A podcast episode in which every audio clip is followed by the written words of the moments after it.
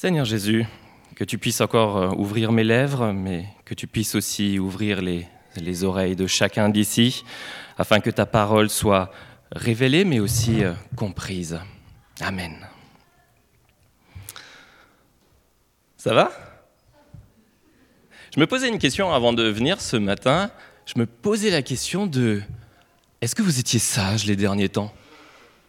Non, mais franchement, moi je dis ça, je dis rien, mais Noël approchant, vous risqueriez peut-être pas de pas avoir de cadeau.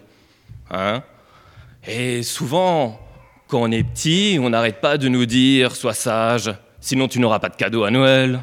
Sois sage, sinon la police va venir t'embarquer. Je l'ai vraiment entendu. Sois sage, sinon je t'en colle une. Je l'ai aussi véridiquement entendu. Alors moi, personnellement, je veux bien être sage pour pas me faire embarquer et avoir plein de cadeaux à Noël. Mais pour ça, il faudrait encore savoir ce que les adultes veulent dire par sois sage. Alors souvent, quand on, quand on dit ça aux enfants, c'est souvent pour dire euh, sois gentil, ne m'embête pas trop.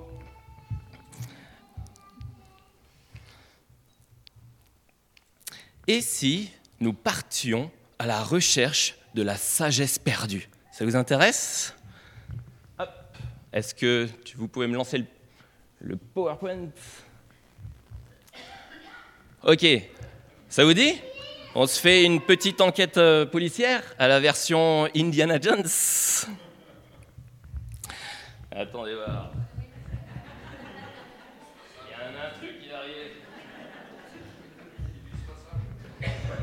Je vais, dire à ma fille, sois sage, effectivement.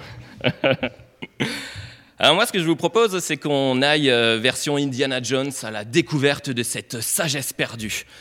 Et pour ça, je vous propose qu'on puisse vérifier deux questions. Où est-elle? Où se trouve la sagesse? Et que veut-elle nous dire? Bon, ok, alors pour une bonne enquête policière, il faut qu'on commence par un bon point de départ. Là, c'est déjà difficile. Parce que la sagesse, tout le monde n'arrête pas de nous en parler dans le monde. Actuellement, tout le monde est sage, tout le monde veut essayer d'être sage et tout le monde essaye de, trouver des formes de sagesse. Et souvent, la sagesse moderne ou post-moderne, on se rend vite compte que les mouvements d'humanisme, de philosophie des Lumières, ah, ça ne tient pas trop la route. On pensait même à un moment donné que la sagesse était parmi les hippies. Euh, comment vous dire? Mais il y en a certains qui pensent aussi que la sagesse se trouve à travers le libéralisme, le socialisme, le communisme ou même l'anarchisme. Mais non, on voit que ça ne nous mène pas très loin finalement et on n'arrive pas vraiment à trouver une sagesse parmi tout ça. En réalité, depuis nos civilisations de l'individualisme, la sagesse a tendance à décroître. Et elle décroît au profit de quoi? De la richesse. Du coup, il faudrait que nous cherchions dans le passé, avant qu'on ait cette société d'individualisme, pour savoir s'il y avait quelqu'un qui, a, pu peut-être nous laisser un passage, un texte sur la sagesse. Alors j'avais pensé aux philosophes grecs. Alors c'est sympa les philosophes grecs, mais parmi les auteurs grecs, ah, ils, mettent souvent la sagesse sur le savoir-être heureux. Alors moi je veux bien être heureux, mais je ne suis pas persuadé que ça soit tout à fait ça. Alors est-ce que vous connaissez quelqu'un qui a été super méga sage? Qui nous a laissé des textes? Et qu'on pourrait étudier ce matin. Ouais, c'est facile, hein C'est facile, il y a déjà le texte derrière, mais effectivement, c'est Salomon. Alors, on va voir à travers Salomon, parce qu'il est quand même dit que ça a été le roi d'une intelligence et d'une sagesse qui surpassa tous les hommes de son époque. Et allons voir ce qu'il nous dit en Proverbe 8. Et donc, Proverbe, c'est écrit en grande partie par Salomon. Et voyons voir un peu ce qu'il nous, raconte. Le Seigneur m'a conçu il y a très longtemps. On parle de la sagesse là.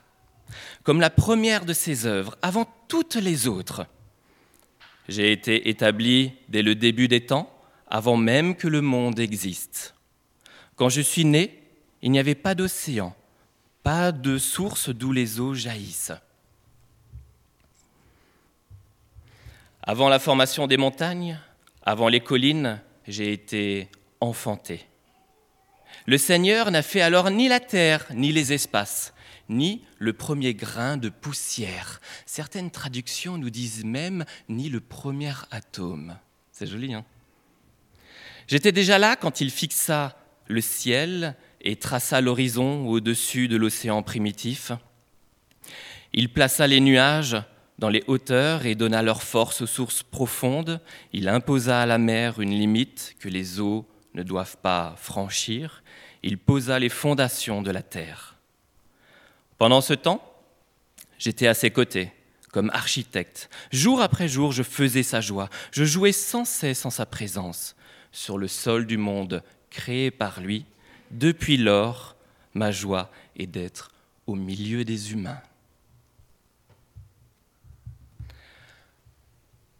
Alors, regardons d'un peu plus près ce texte de Proverbe 8. Ce n'est pas un texte facile et beaucoup de théologiens se disputent encore sur le sens des mots. Néanmoins, nous avons ici la sagesse et j'aimerais qu'on puisse ensemble se pencher dessus et c'est un texte tellement passionnant, vous allez voir. Et quand j'étais jeune, ok, je le suis toujours, hein, pour ceux qui douteraient, donc quand j'étais jeune et que je me suis converti, c'était l'un des premiers livres que j'ai étudié. Et à vrai dire, j'ai dévoré Proverbes. Si vous prenez mes anciennes Bibles, j'avais tout tracé à l'intérieur, on voit même plus rien, tellement il y avait du feutre. Donc, on est prêt? Vous êtes prêts? On va étudier ça? Alors, avant de commencer, j'aimerais faire une spéciale dédicace à une très chère sœur en Christ, et c'est une très grande amie à ma femme et moi, et je suis sûr qu'elle nous écoute en podcast. Alors, et en même temps, pour la même occasion, j'aimerais saluer tous nos auditeurs qui nous écoutent sur Internet. Et donc, bienvenue à l'Église évangélique de Bouxwiller. Et en discutant avec elle sur le texte de prédication que j'allais prendre, Proverbe 8, elle me disait tout naturellement, si tu n'arrives pas à la conclusion qu'on parle ici de Jésus, c'est que tu n'as pas compris le texte. Zut, j'ai rien compris. Alors j'aimerais que ça soit clair, on ne parle pas de Jésus. On parle pleinement de la sagesse personnifiée, mais pas de Jésus. Même si cela nous fait penser pleinement à Christ, et c'est normal, hein, Christ est pleinement la sagesse, mais euh, on parle ici dans Proverbe 8 de la sagesse. Et pas de panique, je vais vous expliquer. Il n'est pas rare que dans les Écritures, on personnifie ainsi quelque chose qui n'est pas réellement une personne. Par exemple, Paul nous décrit dans Romains le péché, la mort comme quelqu'un qui règne. Il dit que le péché trouve une occasion, produit de la convoitise, séduit et tue. Pourtant, à l'époque de Paul, euh, pourtant, à l'évidence, Paul ne voulait pas dire que le péché est une personne. Dans Proverbe 8, 12, nous lisons Moi la sagesse. Il n'est pas marqué Moi Jésus. Alors oui, j'avoue que l'argumentation est un peu facile, hein. surtout qu'on trouve Jésus sous d'autres dénominateurs, comme le dernier Adam par exemple. Mais Jésus n'est pas là-dedans la sagesse. Ce qu'il faut comprendre, c'est que c'est extrêmement réducteur de placer Jésus dans ce texte. Il est bien plus que cela. Mais continuons notre enquête policière. Étudions encore un peu dans Proverbe 8, 10 dans 8, 10 à 11, il est dit Préférez mes instructions à l'argent et la connaissance à l'or le plus précieux. En effet, la sagesse vaut mieux que les perles. Elle a plus de valeur que tout ce qu'on pourrait désirer.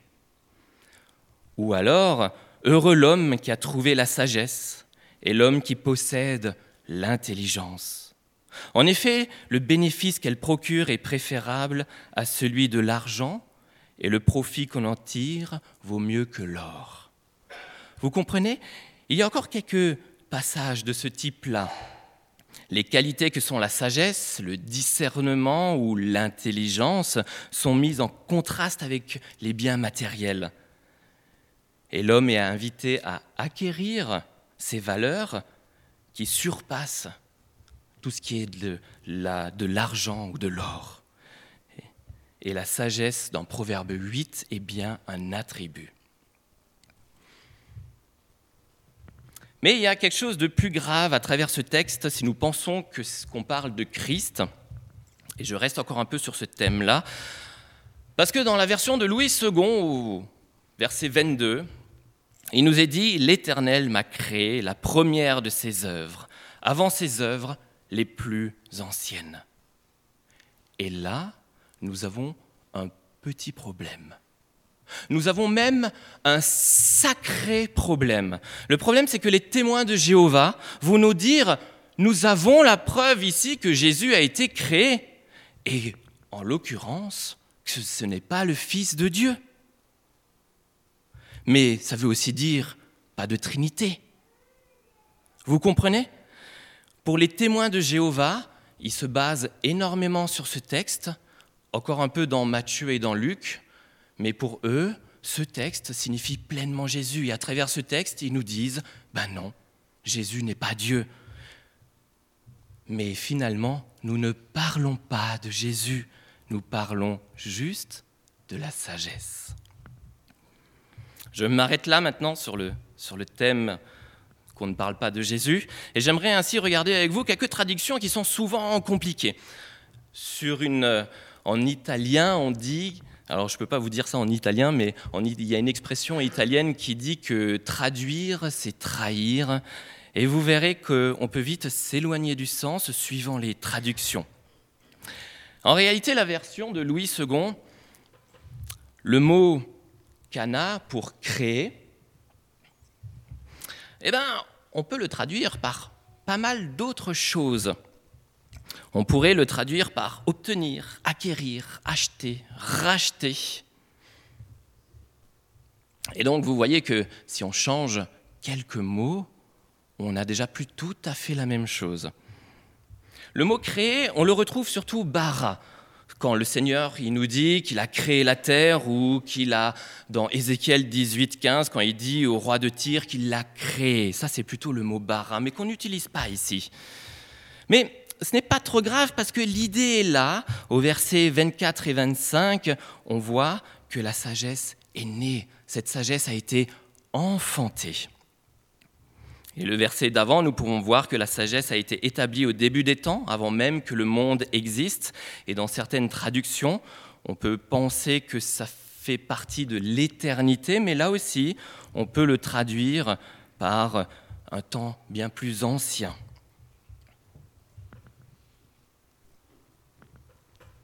Et je termine, pour tout ce qui est un peu de traduction, je termine par le verset 30. Et vous allez voir, c'est assez, c'est assez marrant. Parce qu'on dit, pendant ce temps, j'étais à ses côtés comme architecte. Jour après jour, je faisais sa joie et je jouais sans cesse en sa présence. Alors moi, j'ai un petit problème pour la traduction ici. Et avant de continuer, j'aimerais vous laisser une petite image. Vous allez comprendre un peu mieux. Vous savez que Vincent, ici présent, est maître d'œuvre. Alors j'aimerais bien prendre Vincent, ça ne te dérange pas si je te prends dans mon exemple? Ok. Alors j'aimerais prendre Vincent et on va le mettre à la place de la sagesse à la création euh, du monde. On va voir on va voir un peu ce que le texte nous dit si nous remplaçons par euh, la sagesse Vincent. Pendant ce temps, j'étais où Vincent était à ses côtés comme architecte. Bon, pas de problème jusqu'à là. Jour après jour, je faisais sa joie moi, je trouve ça plutôt cool qu'un maître d'œuvre rassure euh, celui qui est en train de faire le chantier. Donc moi, ça me va qu'il me mette dans la joie. Je jouais sans cesse en sa présence. Alors là, par contre, j'aimerais vraiment te voir dire aux investisseurs Oh, papa, les gars, vous venez jouer avec moi On va faire un petit jeu de train là, ou petite belote, euh, ça vous intéresse? De plus, on pourrait traduire le mot jouer par danser. Ok, sortez-vous de la tête Vincent en train de danser, s'il vous plaît. Ce qui est un peu cocasse, non? Surtout que si nous lisons bien, la sagesse ne construit rien, elle est juste là. Et c'est pour cela que dans certaines Bibles, la traduction change, ou alors vous avez un petit renvoi, comme quoi à la place d'architecte, il y a marqué nourrisson. Et nourrisson, ça colle bien mieux dans notre texte avec une sagesse qui vient d'être acquise, qui est née avant la terre et qui fait et qui, pendant la construction, joue ou danse comme un jeune enfant. Et la traduction de la Bible Shuraki nous donne le mot enfant. Et enfant, c'est un titre que portent en Espagne ou au Portugal les enfants non héritiers du roi. Et je vois que Shuraki, en choisissant ce mot, a complètement compris le sens du texte. Son rôle à la sagesse a donc consisté à réjouir Dieu sans cesse, à consentir joyeusement au lancement du monde par une sorte de danse inaugurale. Mais le summum dans la présence de Dieu créateur semble fondé parmi les humains, où il est dit Depuis lors, ma joie est d'être au milieu des humains. Waouh Ça, c'est intéressant.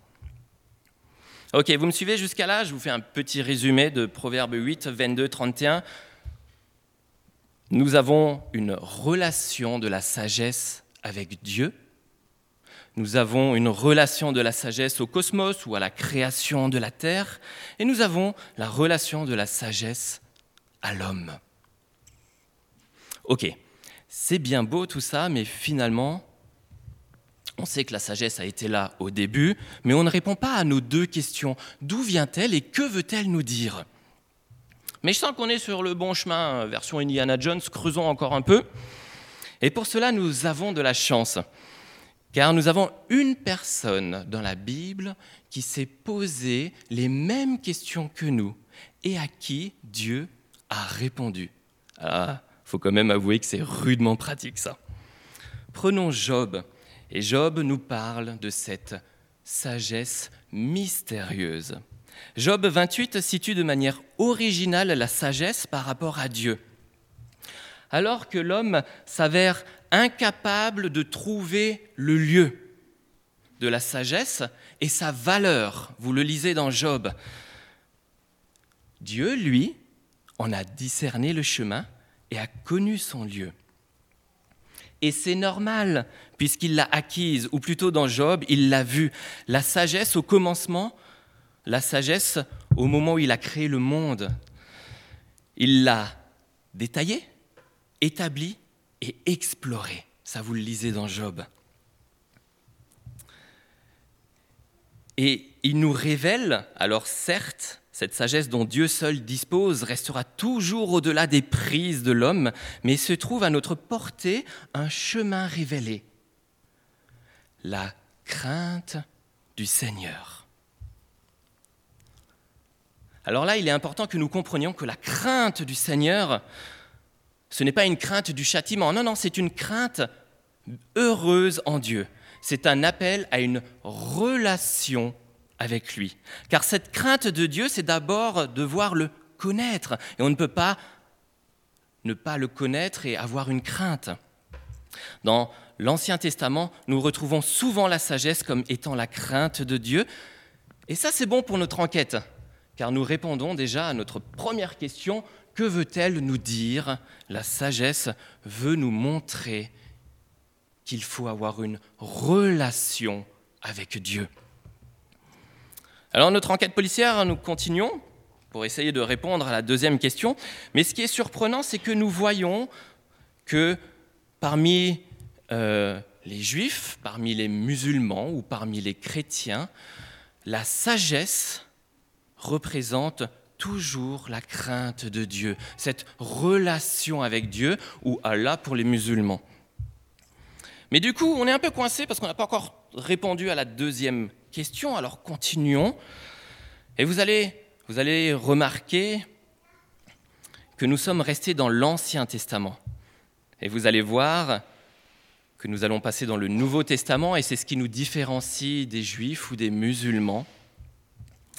Et pour cela, nous allons prendre Paul dans Corinthe, dans Corinthiens.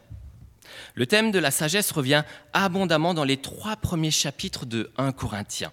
Ça commence dans 1 Corinthiens 12, quand Paul fait allusion à la communauté de Corinthe. Les uns se réclament de Paul, les autres d'Apollos, qui est brillant prédicateur, et encore certains de Céphas. Vous vous souvenez de ce passage? À un premier niveau, Paul oppose la sagesse humaine à la folie de Dieu. Ce qu'il met en cause en critiquant la sagesse des hommes, la sagesse du monde, des raisonnements de ce siècle, ce n'est pas la réflexion intellectuelle en tant que telle, mais la suffisance de ceux qui s'appuient uniquement sur la sagesse et le prestige du langage, sur les discours qu'enseigne la sagesse humaine. Vous me suivez?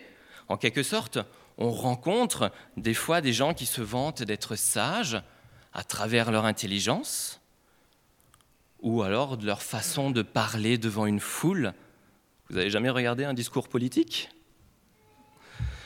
Et c'est pour ça qu'au début, je vous dis qu'on ne peut pas prendre, par exemple, l'humanisme ou le capitalisme comme sagesse. Ce sont des sagesses de l'homme. Ce que Paul propose, au contraire, de la part de Dieu, c'est le langage de la croix. Nous y voilà. Il proclame un Christ crucifié, scandale pour les juifs et folie pour les païens. Il ne veut se référer qu'à lui au milieu des frères de Corinthe, car c'est par la folie de ce message qu'il a plu à Dieu de sauver les croyants. Et ce message fou, articulé sur l'échec de la croix, semble impliquer en Dieu une faiblesse et une folie mais en réalité, la faiblesse du Christ en croix a été révélée par la puissance de Dieu, et ce qui est folie de Dieu est plus sage que les hommes. C'est donc bien une sagesse que Paul nous annonce, mais une sagesse de Dieu totalement paradoxale de celle dès la création de la terre que Dieu avait ordonnée pour notre gloire nous prêchons la sagesse de Dieu mystérieuse et cachée que Dieu, avant les siècles, avait destinée pour notre gloire. Vous vous souvenez dans Proverbe 8, cette sagesse qui fait sa joie au milieu des humains, c'est de cela qu'on parle. Paul, dans son passage, nous parle beaucoup de, du mystère de la sagesse. Ce que l'œil n'a pas vu, ce que l'oreille n'a pas entendu, ce qui n'est pas monté au cœur de l'homme, tout ce que Dieu a préparé pour ceux qui l'aiment. C'est tout cela que Paul résume dans le mot mystère qui désigne pour lui le plan d'amour de Dieu. Longtemps voilé et maintenant dévoilé dans le Christ. Cette sagesse, c'est en effet concentrée, concentrée sur le sacrifice de Jésus qui est devenue pour nous sagesse devant Dieu. Mais la suite du verset nous montre qu'il n'y a pas que la sagesse qui concentre sur Jésus. Il y a également la justice, la sanctification et la rédemption. Et vous comprenez maintenant pourquoi dans Proverbe 8, on ne peut pas réduire la sagesse à Jésus, car il est bien plus que cela. Le, Christ est donc sagesse parmi d'autres attributs, parce qu'il est à lui seul la mise en œuvre du dessein de Dieu qui veut racheter les hommes et faire d'eux des saints et des justes, c'est-à-dire des croyants pleinement ajustés à son dessein d'amour. Le mystère de la sagesse est tellement compliqué et tellement profond à Dieu que seul l'Esprit peut le révéler. Et Paul nous montre dans sa lettre aux Corinthiens qu'à travers l'Esprit, nous avons les pensées de Christ. Et du coup, nous pouvons nous faire fous pour ce monde afin d'être sages. La sagesse, la sagesse se réfracte, c'est-à-dire dévie dans l'histoire du salut sous forme du projet que Dieu mène à son terme et se condense paradoxalement dans la folie en Christ à travers la croix. Et je voudrais mettre en garde certaines personnes. Autant la sagesse n'est pas Christ. La sagesse ici n'est pas à proprement parler un sauveur au même titre que Jésus, mais elle est condensée dans son rôle de sauveur. Et autant la sagesse n'est pas une personne. Nous voyons dans Colossiens un peu plus loin que jamais, par exemple, la sagesse n'est appelée premier-né où nulle part il n'est dit qu'elle est la supériorité sur les êtres invisibles, ou, ni que tout a été créé par elle. Et surtout aussi bien décrit que, que soit la sagesse comme une personne dans Proverbe 8, jamais dans l'Ancien Testament elle n'est vue comme un être concret humain à part entière. En revanche, toujours dans Colossiens 8, celui en qui tout a été créé et en qui habite toute plénitude, eh bien Jésus, Messie, l'image de Dieu et le Fils bien-aimé, qui nous a rendu la paix par le sang de sa croix. Et notre enquête touche à sa fin, car nous avons vu à travers l'Ancien Testament que la sagesse veut nous pousser à avoir une relation avec Dieu. Et maintenant, nous voyons que cette sagesse, qui pourrait sembler complètement folle, vient révéler la croix et Jésus dessus. Du coup, nous n'avons plus besoin réellement de la suivre ou même de la chercher, car elle nous montre quelqu'un d'autre à suivre, Jésus. Et pour une fois, je ne termine pas par un verset, mais par Socrate, qui explique que la sagesse est celle de celui qui sait qu'il ne sait pas et qui fait savoir à ceux qui se croient sages qu'ils ne savent pas non plus. Mais je rajouterai qu'à travers le mystère de la sagesse, nous avons la folie de Christ en croix, pour moi, pour toi. Amen.